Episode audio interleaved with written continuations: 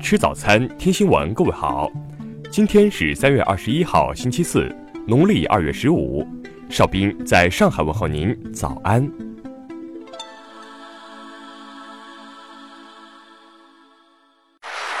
首先来关注头条消息：好心收养的儿子，竟是二十三年前的抢劫杀人犯。建德市寿昌镇的一对善良夫妇，二十三年前收留了流浪汉叶某，一直把他当亲儿子看待。不料，幸福的故事如今出现了神转折。原来，叶某找到了对象，到公安局刑侦大队咨询被收养事宜，以便办理户口、身份证和结婚证。民警心存疑虑，将叶某痕迹信息数据多方对比后，发现。竟与广西金秀县1996年抢劫杀人犯叶某文的父母符合亲缘关系。经过调查取证，叶某系23年前的抢劫杀人逃犯无误。2月28号凌晨，民警在余杭某出租房阁楼内抓获了叶某。目前，叶某已被移交给广西警方。听新闻早餐知天下大事。二十号，人社部、财政部联合下发通知，2019年。继续统一调整企业和机关事业单位退休人员基本养老金，总体上调百分之五左右，预计将有一点一八亿名退休人员受益。财政部最新数据，截至二月末，全国地方政府债务余额十九万一千四百二十亿元，控制在全国人大批准的限额之内。近日，国家药监局、人力资源社会保障部有关负责人表示，二零二零年后。不再接受中专学历考生报考执业药师考试。数据显示，十省份人均可支配收入超过全国水平，上海、北京二零一八年首次突破六万元大关，上海以六万四千一百八十三元位居全国首位。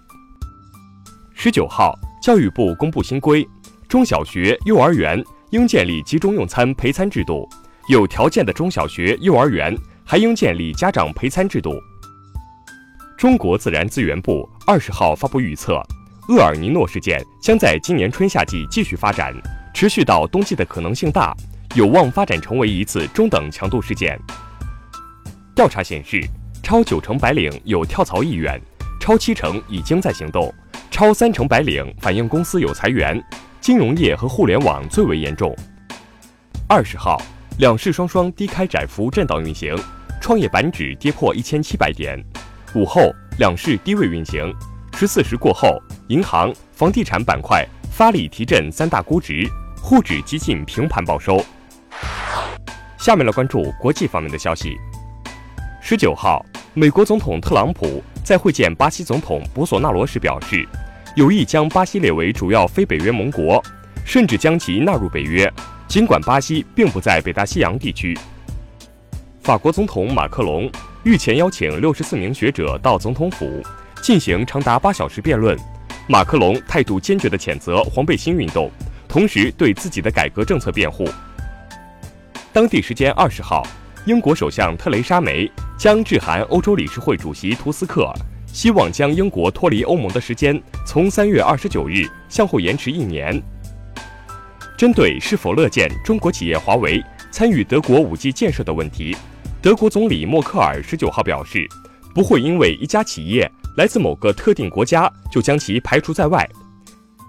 近日，随着韩国娱乐圈一系列负面新闻持续发酵，五大主要娱乐公司的市值目前已缩水近百分之十八，从三点三五万亿韩元降至二点七六万亿韩元。据外媒报道，新西兰枪击案发生后，政府着手加强枪支管控法。民众也纷纷响应政府号召，自愿上缴私人枪械。二十号，哈萨克斯坦新总统托卡耶夫提议将首都改名为努尔苏丹，以纪念第一任总统。